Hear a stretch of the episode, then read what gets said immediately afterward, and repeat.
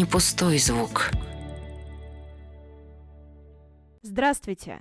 Это подкаст «Не пустой звук», в котором мы обсуждаем социальные проблемы вместе с экспертами из некоммерческих организаций, а также иногда с учеными, журналистами и вообще специалистами из самых разных областей. Меня зовут Женя Гулбис, я продюсер подкастов Центра Благосфера, и сегодня мы поговорим со Светланой Ершовой, психологом Хабаровской краевой общественной организации замещающих семей «Чужих детей не бывает», о том, почему становятся приемными родителями и что вообще такое приемное родительство, порыв души или взвешенность взвешенный, обдуманный шаг, а может и то, и другое. Вот сейчас расспросим Светлану и обо всем узнаем. Светлана, добрый день. Добрый день.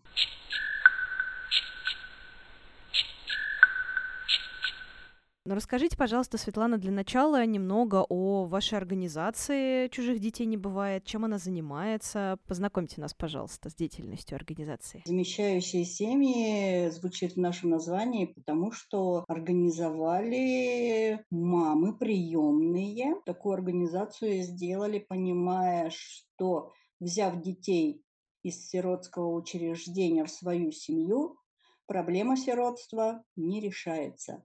И поэтому было принято такое решение активными мамочками во главе с Ольгой Гуменовной Лим, она сейчас руководитель нашей организации, 11 лет назад создать такую вот организацию, которая бы помогала поддержке детей с сиротским опытом. Наша миссия организации мы работаем для того, чтобы предотвращать сиротство и улучшать благополучие детей на Дальнем Востоке России. И такая наша амбициозная цель – закрыть все детские дома на Дальнем Востоке. Ух, ну, это действительно такая серьезная история. А вы какие-то события проводите для этого? Как-то помогаете приемным родителям? То есть вот что в эту деятельность входит? Э, что, что происходит благодаря организации? Ну, в первую очередь мы пришли к тому, что нужно профилактировать сиротство. В большей степени в детских домах находятся социальные сироты. Это значит, что у них э, есть либо родители, лишенные родительских прав, либо кровные родственники. Ну, то есть у них есть семья, а местом их проживания является детский дом. Угу, угу. То есть это работа именно с семьей, да, чтобы он туда вернулся? Да, с семьей, у которых есть кризис и проблема такая, что ребенка могут изъять из семьи по различным причинам. Это может быть как от болезни мамы социально приемлемой, да, ну, тяжелые формы заболеваний, и социально неприемлемые такие формы, это как зависимости родителей. В этом направлении мы тоже работаем. Налажено внешведомственное взаимодействие, то есть у нас уже отработанная схема поступления сигналов и реагирования на эти сигналы. А также мы работаем в сфере профилактики отказа от новорожденных. У нас даже есть свой кризисный центр. Если маме не, негде жить, э, на некоторое время мы их определяем в кризисный центр, где они проживают. Ну и, соответственно, наша организация также поддерживает этих мам, налаживая как-то их э, жизнь. Да, это может быть, если аварийное какое-то жилье или ветхое жилье, ремонты мы помогаем провести, помогаем собрать документы на предоставление жилья, ну, различные. Также у нас есть проект наставничества, мы подготавливаем а, взрослых, желающих стать другом для ребенка, находящегося в детском учреждении. В основном это подростки. Профориентацией этих подростков также мы занимаемся, помогаем им в выборе профессии и более легкой социализации после выхода из детского дома. И еще одно направление – это поддержка приемных семей, тех семей, которые приняли на воспитание детей. А как так получилось, что вы пришли работать в эту организацию? У вас э, свой какой-то личный опыт или это чисто профессиональная вот такая штука, потому что вы психолог, и вы решили помогать? Это личная история приемного родительства. Угу, вот оно как. То есть вы прям вот так вот, понимая все трудности. Моя миссия поддержать замещающих родителей так сделать так, чтобы дети не возвращались в детские дома и чтобы благополучно взрослели рядом с устойчивыми взрослыми.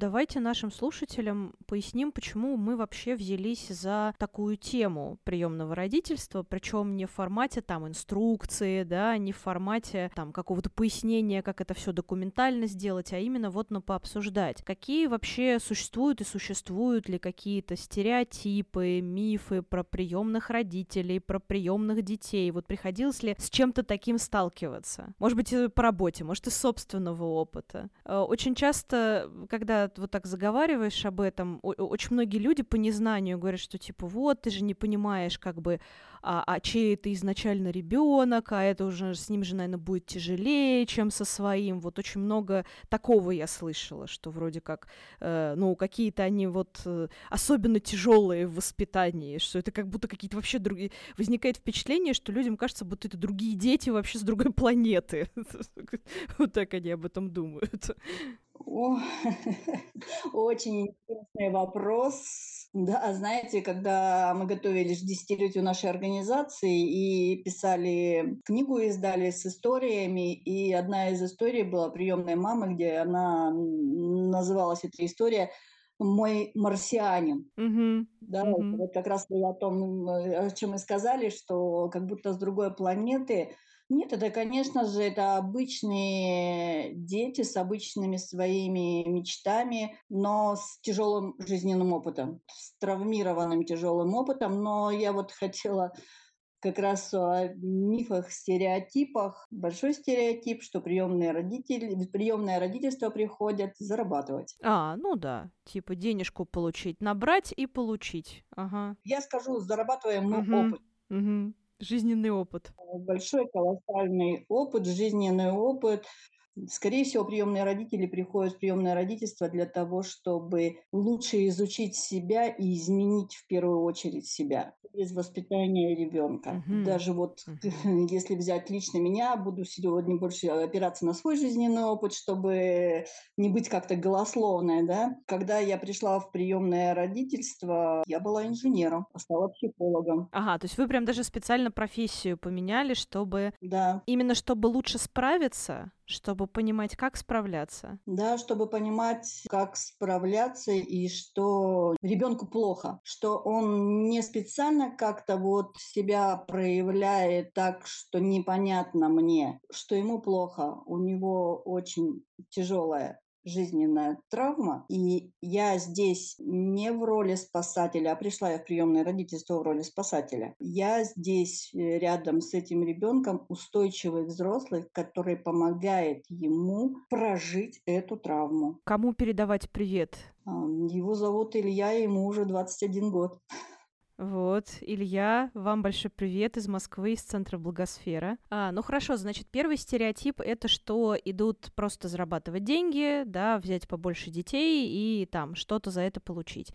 Есть ли еще какие-то варианты мифов и стереотипов, с которыми может столкнуться приемный родитель? Гены. Ага, вот это вот любимое, да-да-да-да-да, что типа гены там какой-нибудь зависимости или еще чего-нибудь. Вот это очень такой часто встречающийся случай, когда что бы там ни происходило, ссылаются на историю родовую. Плохо себя ведет, потому что вот наследственность такая, да, там или как-то. И причем только негативные гены, позитивных очень редко встречается. Как-то не, не списывают, да, на генетический. Все, что, все, что очень хорошо, это заслуга тех, кто воспитывает. А вот э, ну, конечно. То вот э, к сожалению, такая история гены. Ну, медальку-то себе на грудь повесить хочется, конечно. Вот все, что хорошо, это все, это все я молодец.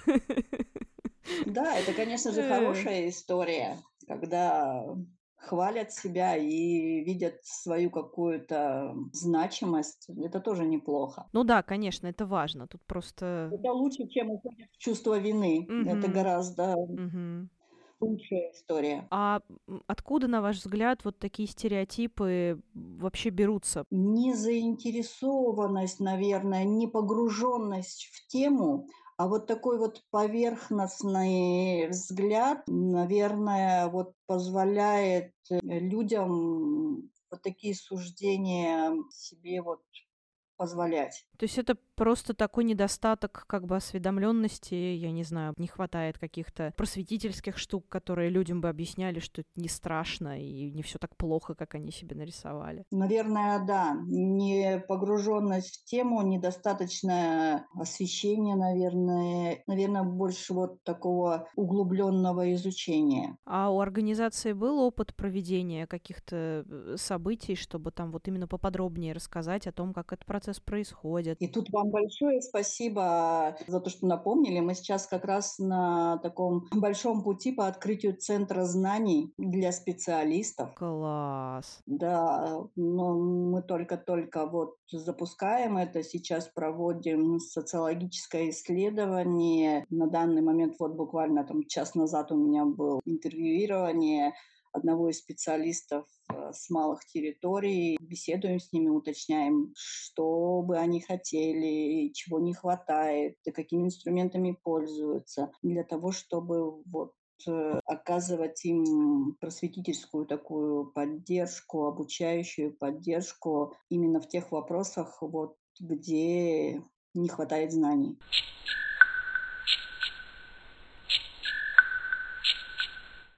Расскажите, пожалуйста, как проходит процесс усыновления, потому что мне кажется, что когда человек понимает как, страхов становится гораздо меньше. Это не значит, что там все наши слушатели тут же побегут этим заниматься, но просто будет больше понимания а вот приемными родителями становятся как? Ведь форма приема детей в семью не только на усыновлении. Угу, давайте тогда об этом поговорим, какие они бывают, расскажем. Есть усыновление, когда взрослые люди, которые пожелали стать родителями, они прям официально становятся родителями. В судебном порядке происходит усыновление, и при этой форме принятия детей, там, вплоть до того, что можно поменять имя и даже дату рождения. Ого!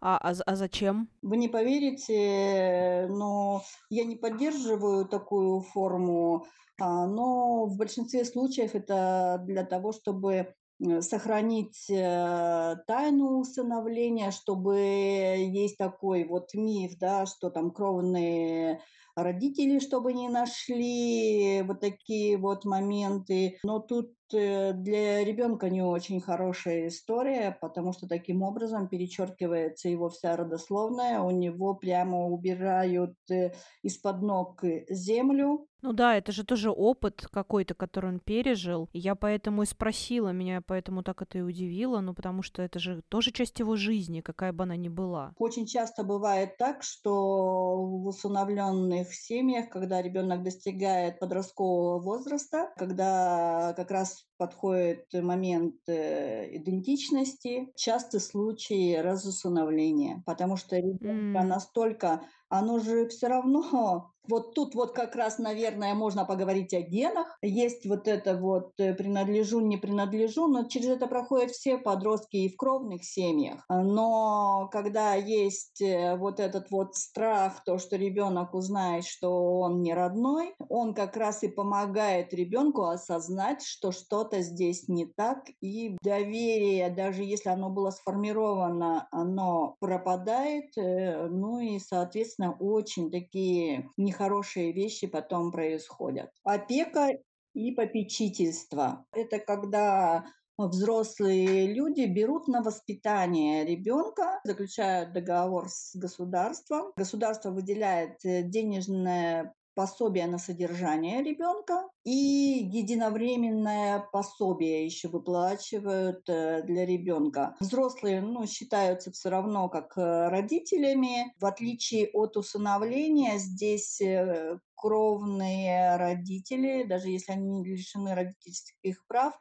вполне такое вероятно, что могут восстановиться в родительских правах, э, и ребенок э, вновь вернется в свою кровную семью. То есть получается, что опека и попечительство это такая как бы временная история. То есть ребенок по-прежнему остается ребенком своих биологических родителей, но есть временный как бы опекун или опекуны, там какая-то семья, да, которая им занимается на время, пока родитель не может. Да. А, ну, еще очень часто опека и попечительство бывает это родственные Особенное, когда родственники берут э, детей к себе в семью.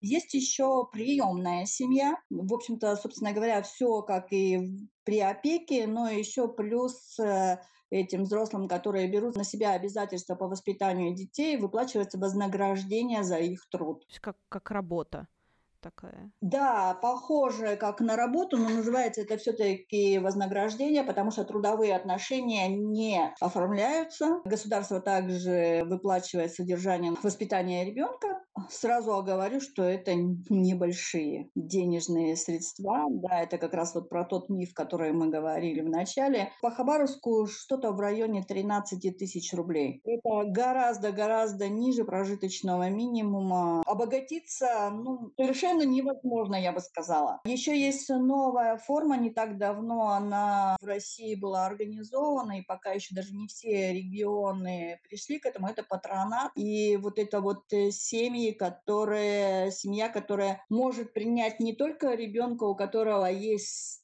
статус, а еще дети у нас подразделяются, у которых есть статус э, сироты, оставшиеся без попечения родителей, и есть дети, временно размещенные в сиротские учреждения, там со сложной ситуацией в семье.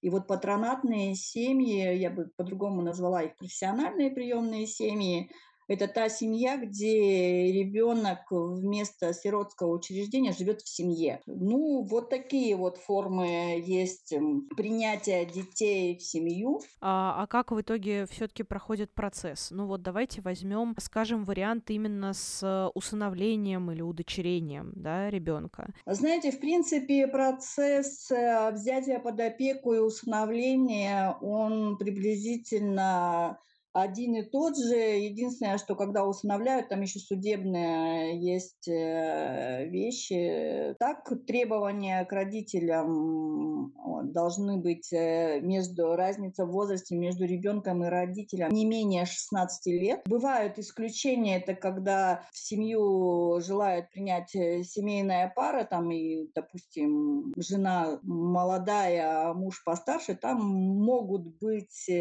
исключения. Но правило вот такое 16 лет. Обязательно должны быть дееспособные. Нет судимости, отсутствие судимости. Обязательно должны здоровье соответствовало тому, чтобы эти взрослые могли воспитывать ребенка. То есть есть определенный перечень требований по здоровью. Еще один пункт – это жилье. Обязательно должно быть место проживания. Желательно, чтобы это была собственность, либо аренда но чтобы жилье соответствовало требованиям, там, минимум, минимуму квадратов на одного члена семьи. Обязательное прохождение школы для приемных родителей. Длительность э, школы приблизительно три месяца. И, конечно же, взрослые, которые желают принять ребенка в свою семью, а, не должны быть ранее лишены родительских прав такие вот шесть основных пунктов.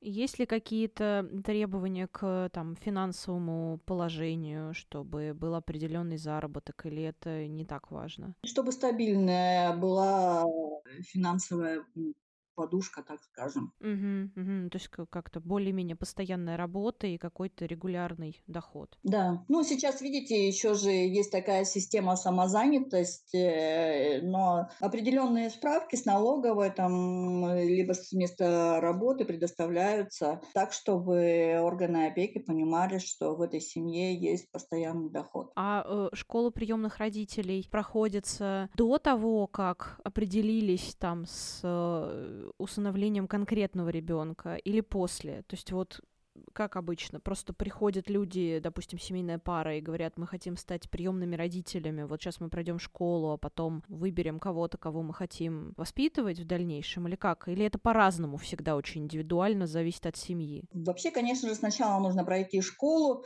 но так как э, региональный банк, он э, в доступе, в принципе, потенциальные родители могут э, выбрать себе ребенка, ну, конечно же, не факт, что этот ребенок э, попадет в эту семью. Школа приемных родителей, она не только дает понимание, что пережили эти дети, но и понимание того, смогу ли я быть с этим, жить с этим. И очень большой процент есть э, тех, кто отказывается от этого пути, и это тоже хорошая история. Угу, ну, то есть осознанно так люди к этому подходят и понимают, что, наверное, нет. Вот вы еще упоминали, что можно стать другом для приемного ребенка. Это какая история? Это э, как-то оформлено вообще вот что это? Друг э, для ребенка это тоже взрослые, которые также проходят обучение, не школа приемных родителей, но обучение, где во-первых, конечно, конечно же, рассказывают про психологию сиротства, конечно же, рассказывают о том, что переживают дети, путь, как э, ребенок из семьи попадает в сиротское учреждение, да, рассказывают, э, как взаимодействовать с такими детьми. Эти взрослые люди в большинстве случаев также в опеке оформляют гостевую семью, если, конечно же, они хотят, э,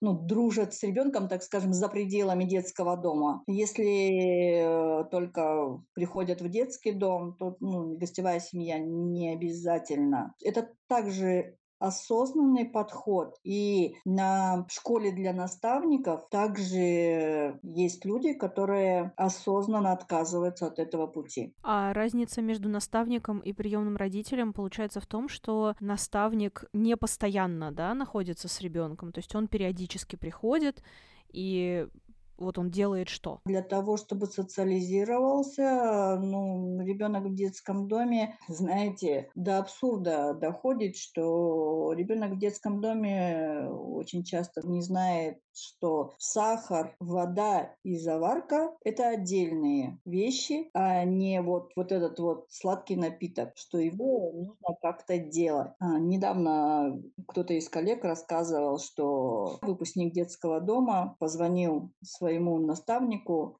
и говорит, слушай, скажи, пожалуйста, хочу пойти в цирк, что мне нужно сделать, кому написать письмо, ну, понимаете, да, что они ходят безвозмездно, а когда они выходят, они не понимают даже, что куда-то нужно купить билет, что нужно оплатить ЖКХ, что за проезд надо оплатить, э, вот такие вот даже простые вещи. И наставник вот как раз это тот человек, который, пока ребенок живет еще в детском доме, он его выводит за пределы детского дома и помогает понять, как подобрать э, схему проезда, приобрести ту или иную вещь. Ну, вот такие простые вещи, да, которые ребенку, живущему в семье, они естественны. А для ребенка, живущего в стенах детского дома, недоступные. Даже, может быть, где-то когда-то ему что-то говорят, но нету навыка.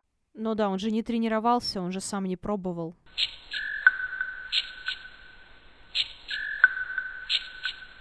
Ну вот, допустим, да, мы уже поняли, что, по крайней мере, на этапе, когда ты об этом задумываешься и учишься специально для того, чтобы быть или приемным родителем, или опекуном, или наставником, это скорее именно осознанный, взвешенный, обдуманный шаг, а не просто там порыв души, вот захотел и все, и начал делать. Да, мы же отвечаем в первую очередь на этот вопрос. Ну вот, допустим, этот обдуманный шаг произошел, и ребенок попал в семью. С чем сталкивается приемная семья? Есть ли ну, я понимаю, что наверняка есть трудности, но вот с каким отношением со стороны они могут столкнуться? Что может происходить там, допустим, в школе, ведь ребенок выходит в школу, да, в какой-то определенный момент, или где-то просто еще в каких-то местах, где семья появляется. Вот с чем может семья столкнуться? Знаете, самая большая сложность, с которой сталкивается семья, и как-то не акцентируют на этом внимание в школе приемных родителей, это адаптация семьи и социального окружения ребенка. То есть все должны привыкнуть к этому. Совершенно верно. Даже, наверное, так и надо сказать, адаптироваться. Научиться жить с таким ребенком. В школе приемных родителей говорят о том, что адаптация у ребенка, и много этому уделяют внимания, много э, говорят об этом. Но вот акцент на том, что и тети, и дяди, и бабушки, и соседи, вот все социальное окружение, у них тоже будет адаптация к этому непростому ребенку. В большей степени сложности наступают тогда, когда адаптируется ребенок, когда у ребенка нету необходимости понравиться, нету необходимости быть хорошим, он уже понимает, что он принят в эту семью и он уже вот как будто родной, тогда он становится самим собой. И здесь у него проявляется и его жизненные навыки, и его боль. Боль, о которой вот он сказать не может, а он только в социально неприемлемом каком-то поведении, в криках, ворах, вот в таких э, вариантах э, проявляться. И вот здесь вот как раз нужна устойчивость родителя, того взрослого, который находится рядом с ребенком, чтобы не вовлечься в эту историю, а помочь ребенку пережить. Ну и, соответственно, чтобы окружение тоже было как-то адаптировано, потому что одно дело в пределах семьи, когда там мама, папа, а может быть, старшие или младшие братья и сестры, ну, то есть те, кто на одной жилплощади, да, а другое дело это там соседи, которые могут что-то неделикатно сказать, или там дальние родственники, которые тоже могут как-то реагировать, ну, по-другому, не так, как в семье, потому что они не каждый день этого ребенка видят. Да, социальное окружение, подготовка социального окружения — это такой очень важный этап. Я уже вам говорила, да, что я как раз занимаюсь поддержкой приемных родителей, и на встречах мы говорим о том, что приняв ребенка в семью, даже еще когда вы решили только о том, что вы хотите принять ребенка в свою семью, уже нужно рассказывать всему своему социальному окружению о том, что у вас вот грядут такие изменения, это важно для того, чтобы ну, так скажем, быть готовым к тому, чтобы понимать, с кем можно обсуждать это, с кем не можно, с кем нужно быть осторожнее. На примере вот своей жизни, своего опыта приемного родительства, к сожалению, я не была подготовлена к этому. И все те люди, которые как-то негативно, либо не поддерживая меня, отзывались о моем решении, они э, мигом выходили за пределы моего социального окружения. И пришло к тому, что мы с мужем остались вдвоем с этой проблемой, и тогда пришлось искать таких же приемных родителей, чтобы какую-то поддержку иметь. Вот это вот наверное, самая большая сложность научиться говорить о том, что в вашу семью пришел ребенок, и говорить учителям, воспитателям. Конечно же, очень важно изучать э, историю ребенка, изучать э, вот это, эм, как работать с этой травмой, для того, чтобы делиться этими знаниями с теми людьми, которые так или иначе будут взаимодействовать с ребенком, чтобы они понимали, что это не что-то плохое, а это просто боль ребенка. Он может проявлять ее только так. А какие самые частые вот побуждения к тому, чтобы взять ребенка в семью? Потому что не получается самостоятельно завести детей, или потому что хочется передать э, опыт свой, там, не только своему ребенку, который, может, уже подрос, но и еще кому-то. Вот вы, поскольку работаете с приемными семьями, у кого какая мотивация обычно к этому? Это же серьезный шаг. Каждая история, конечно же, уникальна, но есть вот такие тенденции, да. Есть тенденция спасателя, дорога, по которой шла я. Я такая, все могу, и сейчас спасу ребенка. Есть семьи, у которых по тем или иным причинам не может быть детей. Есть профессиональные, я бы сказала, приемные родители, которые когда-то приняли в семью, воспитали, и это уже стало их э, таким осознанным выбором, поддержка детей с вот такой сложной судьбой. Есть истории, когда возникает э, желание у родителей, которые когда-то потеряли своего ребенка. Это очень сложная история, и подготовка таких э, родителей – это очень длительный процесс, потому что там нужно, чтобы родители полностью прошли все стадии горевания. Часто показывает практика, после проживания горя родители отказываются от этой мысли. Понятно. А насколько часто случается так, что ребенка сначала пристроили в семью, а потом он вернулся в детский дом, в учреждение? И почему так происходит? По каким причинам? Ситуации тоже различные, и, к сожалению, это частая история. Каждая история в основном она уникальна. Есть истории, когда родители хотели бы чтобы ребенок полностью соответствовал их видению жизни, приводят такого ребенка сначала к психологу, чтобы психолог починил ребенка, и когда что-то не получается, в итоге отказываются от этого. Бывает так, что наоборот родитель приемный стучится во все двери, но не получает поддержки. Это тоже история такая не очень веселая. Бывают случаи, когда достигая подросткового возраста, дети сами сами изъявляют желание уйти в детский дом. Такая история тоже имеет место быть. В начале разговора мы с вами обсуждали историю усыновления, когда стирается история ребенка, а в период э, подросткового возраста она вновь всплывает тем или иным способом. Соседи расскажут. Ну да, то самое окружение. Да, и вот тут вот вопрос, от кого скрывали. Ну вот так вот глобально мне показалось, что от незнания что делать дальше. Вот, не соответствует ожиданиям, что делать дальше, не понимаю. Не получаю помощи, что делать дальше, не понимаю. Или там узнаю какую-то болезненную правду о себе, тоже не понимаю, что с этим делать. Вот как будто, правда, не хватает людям э, то ли помощи, то ли поддержки, то ли наставничества, и все, и, и привет. Вот, опустил лапы и сдался. Да, не хватает поддержки. Очень важно, когда ты вступил на дорогу воспитания, поддержки ребенка с такой жизненной историей, не закрываться, а быть открытым. Если ты автомобилист, ты идешь в сообщество автомобилистов и интересуешься, вот как кто делится опытом, там, не знаю, кто заводит там собачек, э, общество там по воспитанию этих собачек. Тут э, тоже такая история. Если ты стал приемным родителем или воспитываешь ребенка с таким опытом, то ищи таких же приемных родителей, ищи организации, которые занимаются поддержкой, изучай, обучайся, оттачивай свой профессионализм. Ну, то есть фактически приемное родительство это как такая, правда, вот такой навык, такая очень сложная почти профессия. Не зря вы говорили, что есть профессиональные приемные родители, которые вот на протяжении многих лет в это своим трудом просто вкладываются и самосовершенствуются.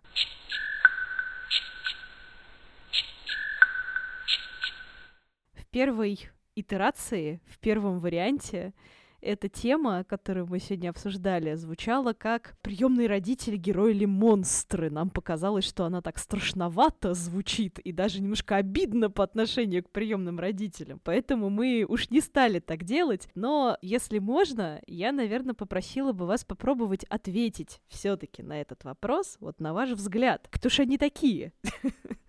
Они просто люди. Угу. Понимаете, если мы видим приемного родителя в роли, так скажем, монстра, который вот так умеет проявлять свои чувства, значит, он живой человек, и значит, он любит ребенка. Знаете, есть такой, не знаю, смешная история или анекдот, э, когда интервьюируют э, приемного родителя, и он рассказывает вот о таких проблемах, с которыми он сталкивается, с тяжелым жизненным путем э, ребенка. Корреспондент сочувственно так качает головой и потом говорит, слушайте, ну у вас такой жизненный путь, вы никогда не думали о том, чтобы вернуть ребенка? Приемный родитель говорит, вернуть ребенка? Да вы что? А вот убить хотел, да, но убить от любви. Да, и поэтому вот тут-то, конечно, и нужна поддержка, и поддержка психологи, и поддержка сообщества, в том, чтобы научиться как-то иначе проявлять свои чувства, эмоции, и в том числе очень важная задача приемного родителя, ну или того взрослого человека, который сопровождает э, ребенка, это повысить его эмоциональный интеллект. Соответственно, повышая детский эмоциональный интеллект, он повышает и свой. Ну да, конечно. Сначала на себя маску, потом на ребенка, как известно. Совершенно верно. Это очень хороший пример, да, и я очень часто часто тоже к нему прибегаю. Какой совет вы могли бы дать людям, которые, может быть, задумываются о том, чтобы